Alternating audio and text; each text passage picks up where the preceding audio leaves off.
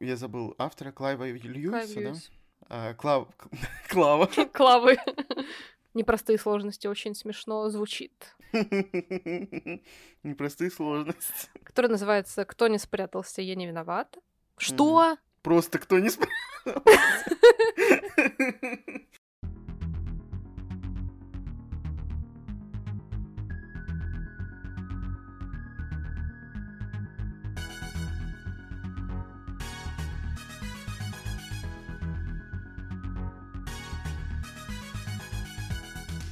Всем привет! Привет. С вами книжный подкаст Reds and Heads. И мы его ведущие Игорь и Маша. Так получилось, что сегодняшний наш выпуск выходит 1 декабря, и мы решили, что нам надо записать подборку книг на зимние вот эти вот месяца, и, возможно, какие-то на зимние праздники, потому что у нас есть такие тематические немножко книги. И я думаю, что это будет очень так атмосферно, потому что я, например, люблю зиму, и я люблю что-нибудь читать про зиму. А еще я люблю читать про зиму летом, когда мне очень жарко, а в книге очень холодно.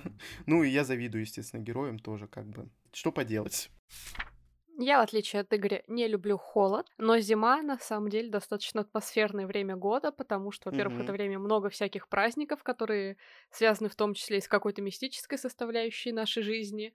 И, в принципе, это всегда посиделки дома в уютном тепле, когда за окном снег, какая-то суровая метель или темно, или при этом ты, наоборот, выходишь и видишь всю эту красоту. В общем, зима открывается с совершенно разных сторон для нас. И мне кажется, здорово проводить ее с книгами, которые как-то вот это непростое время года, его неоднозначность подчеркивают.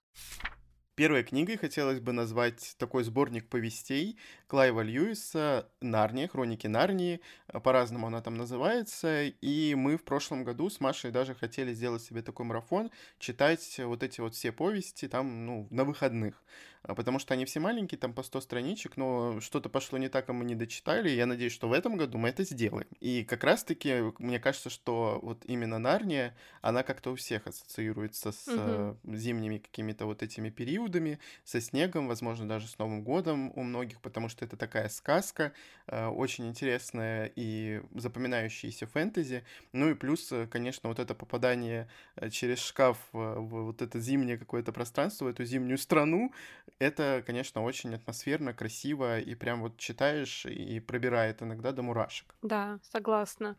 Это, во-первых, история про чудеса, потому что девочка, все начинается с того, что девочка попадает в волшебную страну, которая, более того, заснежена, в ней царит вечная, скажем так, зима, в ней есть говорящие животные, в ней есть колдунья, Мгм. которая разъезжает на санях и угощает всех горячим шоколадом, ну, не всех, а определенных персонажей, и это уже как-то настраивает, э, мне кажется, на Новый год, на вот эту какую-то атмосферу сказки, волшебства, ну и плюс, поскольку а, выходили фильмы по этой серии книг. э, Не по всем, конечно, но вот по некоторым успели выйти. Мне кажется, первый фильм самый такой получился атмосферный, Мгм. очень хорош для просмотра всей семьей, и он а, сумел как-то вот такую маленькую повесть, казалось бы, за несколько вот там парочку часов передать э, прям как настоящую вот такую полноценную хорошую экранизацию, которую можно смотреть отдельно от первоисточника. Ну, получается, мы говорим про лев, колдунью и платяной шкаф.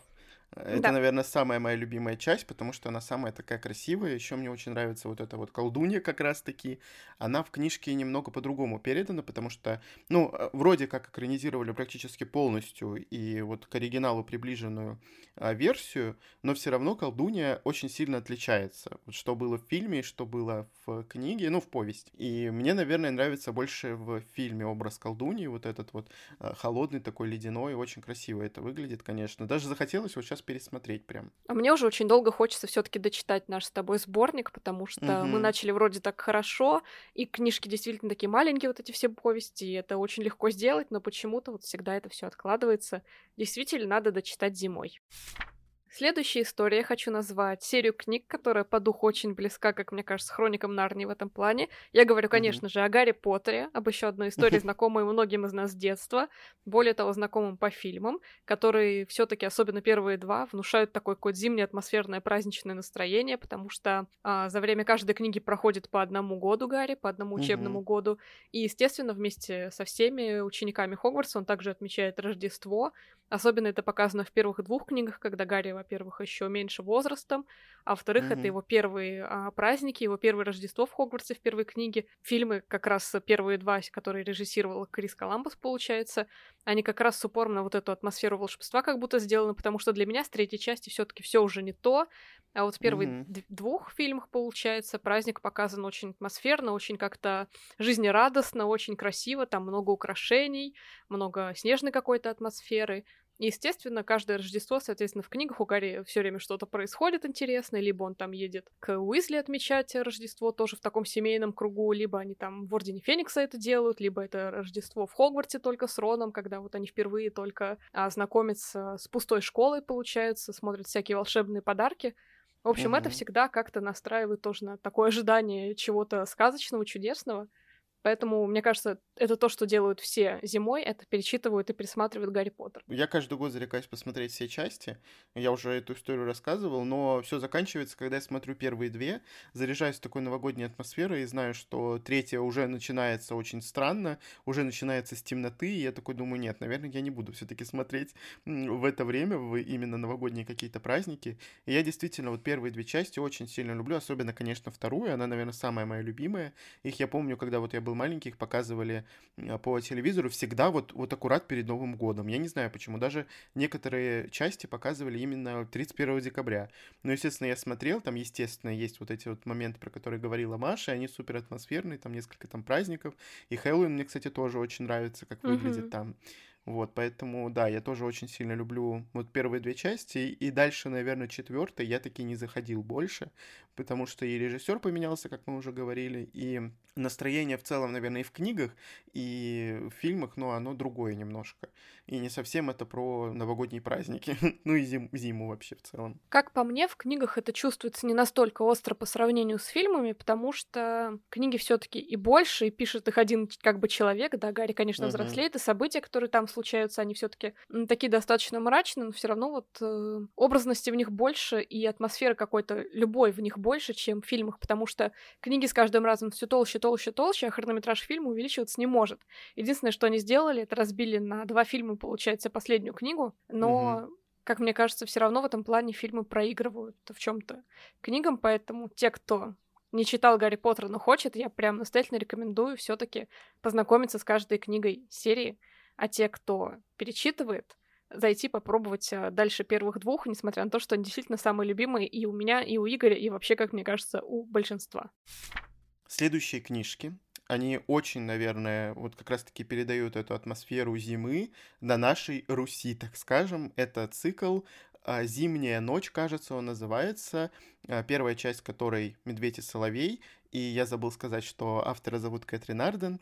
И тут еще будет один автор с такой же фамилией. В общем, ладно, я тут не знаю, зачем я это все говорю. Короче, «Медведь и соловей» я почему советую вообще эту историю, потому что она, ну, реально очень атмосферная, там практически все время зима, и это прям вот такая а, суровая зима, наша, знаете, а сибирская какая-то, то есть где там минус 20 и меньше еще даже, то есть, ну, прям совсем атмосферно, но мне эта история не совсем понравилась, потому что она мне не пришлась настроение, поскольку там очень много древнерусских каких-то слов, церковных каких-то мотивов, религиозных, да, там у нас получается история, грубо говоря, а, рассказывает о стыке, когда было там, допустим, язычество тоже, и когда пришла церковь как раз-таки в Древнюю Русь. И вот этот вот стык, он такой очень неприятный, честно сказать. И местами мне было даже очень жалко этих домовых, э, которых, э, ну, которые начали пропадать, потому что все такое произошло, потому что пришла церковь, да. То есть у нас тут рассказывается про такую магию, а про то, что мы верим, то есть вот эти вот домовые, допустим, лешие какие-нибудь и так далее. То есть это очень интересно, но я все-таки не очень люблю религиозную тему, поэтому мне не особо понравилось, поэтому предупреждаю сразу. Но но атмосферы, конечно, у этой книги просто не убавить, не прибавить. Она э, очень классная. И, к сожалению, у нас вышло всего лишь две части из трех, то есть это незавершенная трилогия у нас в России. А третья часть называется что-то там с зимой, по-моему, и ведьмами, как-то она так называется, странно, не помню точно. А, но мы так и не дождались выхода третьей части, и не знаем, а когда теперь он будет, потому что, скорее всего, придется переиздавать все книжки, так как они были изданы достаточно давно, и не было никаких доп. тиражей, ничего. Вот очень-очень плохо. Я все еще жду третью часть, хоть мне и не особо понравилась. Вторая часть, кстати, а, немного поудачнее мне показалось. А мне наоборот, мне первая очень понравилась, а вот вторая, наоборот, меня как-то отвратила от диалогии. Трилогии. От, от трилогии, действительно, и хотелось закончить э, цикл, как бы прочитать последнюю часть. Но почему-то угу. именно вот последняя книга никак у нас не может выйти. Прошло уже очень много времени, на самом деле. Да. И очень жаль, что так происходит. Раз уж мы начали затрагивать такие около фольклорные тематики, я тоже хочу рассказать про одну историю, которая происходит преимущественно зимой, и в которой есть атмосфера сказочности, есть какие-то волшебные существа. Я говорю про книгу «Зимнее серебро» Науми Новик. Mm-hmm. Это автор известна нам по чаще. Это история чаще больше такой какой-то ром-фант с фольклорными элементами, с магией. И вот всем этим, причем там есть аллюзии на реально существующие страны, на Польшу очень явные, на Россию, на вот это все. И зимнее серебро mm-hmm. это в принципе что-то по географии похоже на это, если не ошибаюсь, там даже чуть ли не один мир происходит. И там тоже mm-hmm. есть аллюзии на современные а, народы, например, тоже на поляков есть, на евреев, если не ошибаюсь. Но история гораздо более сказочная потому что в ней про трех девушек, которые сталкиваются с непростыми ситуациями в их жизни, и без чародейства, без колдовства там, конечно, никак не могло обойтись, и все это происходит зимой, а, в такое очень холодное, мрачное время, в которое приходят к власти некие народы сказочные. Я так mm-hmm. делаю интригу, которые там появятся. И это все было, конечно, гораздо интереснее и приятнее читать. Мне так точно, потому что мне на самом деле не понравилось чаще, а, так как это реально оказался ромфан вот в самом таком его виде просто выполнен с точки зрения идеи и а, сотворения мира более удачно, скажем так. Но вот отношения mm-hmm. между героями там такой типичный какой-то love-hate, который я очень не люблю а, в ромфантовых произведениях и в принципе. Поэтому вот с этой стороны мне было неприятно читать. В этом плане «Зимнее серебро» было полегче для меня и, соответственно, поприятнее. Поэтому если вам нравятся какие-то интересные миры, где есть какие-то а, интересные получается, персонажи нечисти, если есть какие-то волшебные народы и какие-то чары, вы можете почитать. Мне кажется, вам понравится зимой, именно очень хорошо зайдет. Если кто помнит, я планировал читать осенью чащу, но у меня это не получилось сделать, и в планы пока что она мои не влезает. Но я вот думаю, может быть, зимнее серебро тогда раньше попробовать, чем чащу. Кто его знает. Надо будет посмотреть, что Маша мне еще потом скажет на этот счет. Следующей книгой я хотел бы назвать начало такого достаточно большого цикла, который до сих пор не закончен. И мы снова упоминаем Джон Роулинг, потому что она пишет еще под псевдонимом Роберта Гейлбрейта. Я бы хотел посоветовать вам «Зов кукушки», а, потому что там тоже действие происходит зимой, и, как мне кажется, наше любимое словосочетание, детективы как раз-таки подходят еще и под зиму, под вот такую мрачную какую-то атмосферу. А, вот у меня всегда детективы почему-то не с осенью даже ассоциируются по большей части, а именно с зимой, вот чтобы было как-то холодно, проморзгло, не знаю, вот какая-то такая атмосфера должна быть. И, в принципе, тут э, дело-то завершенное, то есть у нас здесь есть расследование, где убивают э, или умирает супермодель. Ну, понятно, что убивают, потому что как бы это с самого начала все разъясняется. И плюс этот роман, он прям как э, обычный какой-то английский детектив, очень медленный, очень размеренный и с интересной развязкой, которую, кстати, можно догадаться, но все равно вот атмосфера задает вот тон просто этой книжки. И я читал как раз-таки ее в декабре прошлого года, и, в общем, мне прям понравилось и пришлось настроение. Ну и плюс тут есть зима все-таки. Раз Игорь от фэнтези отошел к чему-то более реалистичному, к детективному, я тоже хочу посоветовать вам на зиму детектив, который вы, скорее всего, неоднократно слышали. Я говорю про книгу «Снеговик» Юнис Бё. Все знают уже, что Юнис Бё написал целую серию книг про Харри Холли про норвежского mm-hmm. сыщика, который весь такой в себя брутальный, с проблемами с алкоголизмом, но при этом очень харизматичный и обаятельный, из-за чего его любят женщины.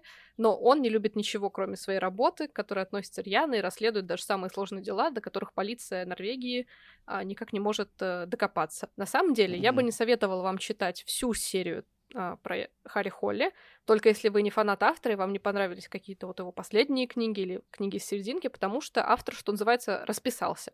То есть начал он, как мне кажется, неудачно, а вот с каждой новой книгой у него все более и более какие-то интересные, необычные истории получаются, в том числе и детективные. То есть он пишет лучше и лучше с каждой книгой. И mm-hmm. вот э, особенно многие еще берут за атмосферу Норвегии, как будто бы, которая как раз-таки подходит для зимы, потому что это холодная северная страна, в которой есть фьорды, горы, а, какие-то льдины, снег там всегда зимой, то есть, в общем, хотят какой-то вот этой северной атмосферы, подходящей для зимы, а в первых книгах mm-hmm. этого нет, потому что он находится в Австралии. Извините меня, это как бы вообще юг, в котором тепло, в котором кенгуру, пустыни, вот это все. В общем, совсем не подходит под то, что все представляют.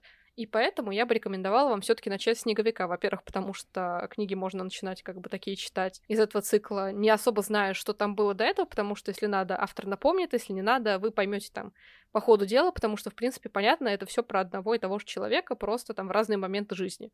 Сами дела меняются. Mm-hmm. И снеговик как раз происходит зимой. Это преступление, которое вот в заснеженной Норвегии происходит. Э, главный убийца, скажем так, оставляет после себя снеговичков возле домов. И mm-hmm. он всегда действует очень кроваво, очень жестоко, и никто не может понять, кто он. И тут на помощь приходит, собственно, Харри Холли. Если вам хочется какой-то такой немножечко напряженной атмосферы, хочется почитать какой-то холодный детектив, завернувшись в плед, когда за окном тоже холодно, тоже зима, тоже снежно. Мне кажется, снеговик для этого очень подойдет. Главное, не смотрите экранизацию, потому что это самая худшая экранизация, которую можно себе только вообразить еще немножко отойдем от э, фэнтези и вернемся немного к реальности, ну, практически. Я хотел бы посоветовать вам книжку Рейнбоу Рауэлл, это известная писательница по книжке «Фанатка». А, и я недавно, ну как недавно, вот что я говорю, я читал ее несколько лет назад, я говорю про книгу «Звонок в прошлое». А, действие происходит в канун Рождества, можно сказать. Ну, в общем, там зима, снег, Рождество, вот это вот все дело. И там э, такая немножко мистическая история, потому что э, девушка, женщина позвонила по телефону своему нынешнему мужу, и позвонила она в прошлое. То есть позвонила она ему тогда, когда они еще не встречались, то есть в то время. На самом деле это настолько интересная идея, я не могу сказать, что она реализована прям блестяще, что это прям супер-пупер, но она, правда, очень интересная, и прям в самом начале, я люблю такие книги, когда вот они начинаются, ты в самом начале так э, рьяно быстро идешь по страницам, потому что, ну, интересно разворачивается то, что она ему звонит, она даже не знает, что она звонит в прошлое, и начинает там про какие-то вещи современные рассказывать, а он не может понять вообще, о чем она говорит. Вот, это прям очень классно, и причем она звонит ему по стационарному, кажется, телефону, то есть, и звонит в прошлое, вот ну, в какой-то 1900 то ли, не помню, то ли 90, то ли 80-е, короче, где-то туда. И когда были только вот эти вот телефоны, не было, естественно, никаких сотовых, мобильных и смартфонов и так далее. В общем, мне она очень понравилась. Да, она там простенькая и коротенькая очень, но атмосферная, потому что зима, и Рождество и так далее, и заканчивается тоже она так интересно и слишком по-снежнему. Что еще я бы посоветовала почитать зимой? Я бы посоветовала вам, возможно, триллер нашего одного отечественного автора, который называется «Кто не спрятался» от автора Яны Вагнер. Это герметичный триллер, как сейчас принято говорить, который происходит, получается, в заснеженном доме. Мне mm-hmm. кажется, такая подходящая атмосфера для детективов, для триллеров, для ужастиков, особенно фильмов. В общем-то, компания друзей, уже взрослых друзей, которые когда-то учились вместе, но сейчас они уже взрослые люди со своим бизнесом, со своими семьями, со своими делами, в общем, mm-hmm. такие обремененные заботами, не виделись достаточно много времени, они решают отметить вместе как бы отпуск, и они отправляются в снятый в горах домик, э, до которого очень тяжело добраться, там есть вроде как и подъемник, можно и на лыжах кататься. Это такой вот шале, хижина, не знаю, как назвать. Герои, mm-hmm. кстати, все русскоязычные, и их встречает там один единственный человек, который провожает их в этот домик, и они начинают там как-то общаться, собираться, вместе выпивать.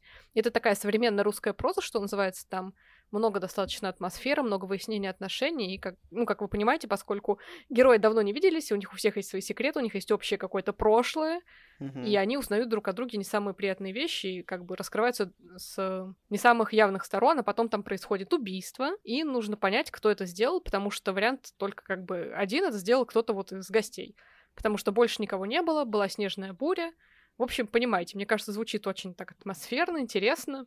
Mm-hmm. А, книга сама по себе не очень спешная, она действительно с упором на вот какой-то на обстановку, на окружение, на чувства, на выяснение отношений между героями. И мне кажется, ее в холодное время года как раз-таки как подстать тому, что происходит в книге, читать самое то. Я очень давно засматриваюсь на эту книжку, с того момента, как она вышла. И все хочу там ее купить, все время кладу ее в отложенное, она у меня там долго лежит, потом я ее удаляю снова. По итогу я скачал себе ее на электронную книжку, и вот у меня уже список, наверное, на декабрь вот прочтения таких книг, он просто уже огромный. А я еще не составляла список на зиму, представляешь? Я тоже не составлял, но, видимо, вот после этого выпуска составлю, потому что я вспомнил, ты мне напомнил, точнее, про некоторые книги. Нам нужен атмосферный чек-лист, что мы читаем зимой, чтобы получить новогоднюю или зимнюю атмосферу и как-то радоваться жизни. Точно, и потом всю жизнь не читать больше зимние книжки. Это правда. Теперь мы снова возвращаемся к фэнтези, фэнтезийным таким историям мистическим. И снова к нам возвращается Кэтрин Арден с книжкой «Мертвые голоса». Если вы помните, в осенней подборке мы называли «Туманную долину», и вообще у автора планируется, видимо, по сезонные вот эти вот книжки, всего их четыре, ну, соответственно, угу. по нашим сезонам.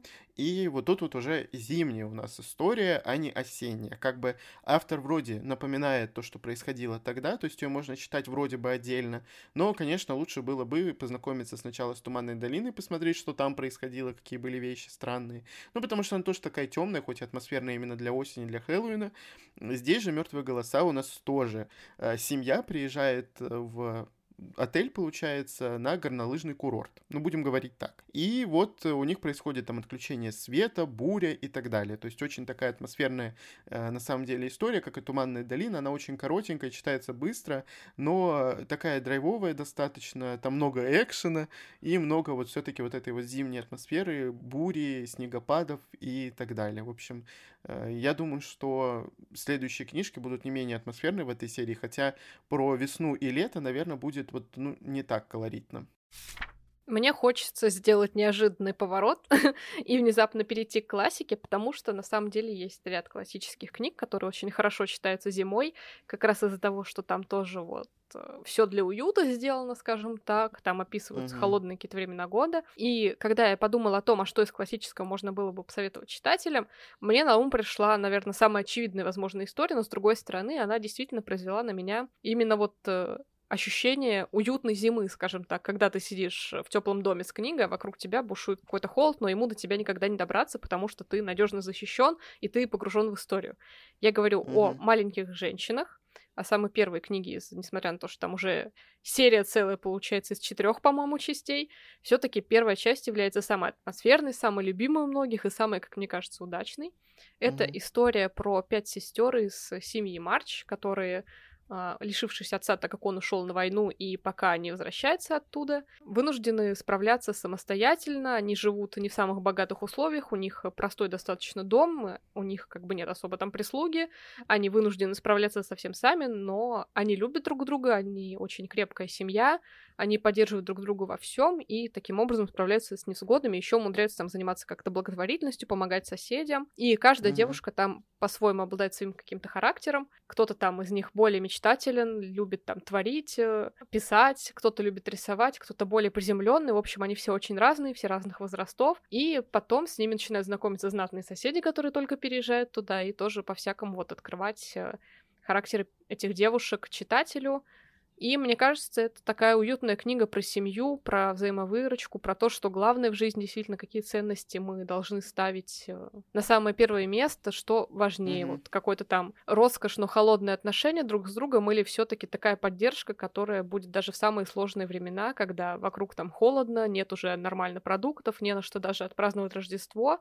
но при этом вы все вместе, вы все живы-здоровы, и все как бы вот хорошо. Мне кажется, такое вот в декабре тоже будет читаться атмосферно. Не могу сказать, что наверняка сейчас в современном мире уже с другими немножко, как бы более прогрессивными взглядами эта книга прям зайдет кому-то, но будет хотя бы ее приятно читать, как мне кажется, тем более, что это не самый плохой пример классики. Это не такая зубодробительная классика, это что-то полегче.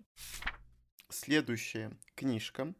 Не могу сказать, что она прям там рождественская или, ну, новогодняя, будем говорить по нашим словам и праздникам, или же просто зимняя, но все равно атмосферы тоже тут не убавить. Это Крампус Джеральда Брома, а, Повелитель Йоля называется, то есть у нас тут такая э, скандинавская немножко история И это такая жуткая, холодная история под э, Рождество про всякую, можно сказать, нечисть страшных каких-то существ э, и кровавых убийств, но все равно вот она реально холодная такая, знаете, прям я ее читал вот прям перед Новым годом, э, не могу сказать, что зарядился именно рождественской вот этой новогодней атмосферой, э, там у нас на обложке, под, под суперобложкой разбитая елочная игрушка, шарик, mm-hmm. ну то есть не совсем оно такое вот веселое и радужное, но она тоже была такой драйвовой, вот холодно-атмосферной, зимней, и интересно было вот увидеть э, вот эту вот мифологию, ну, воочию, грубо говоря, вот в таком виде в художественной литературе, в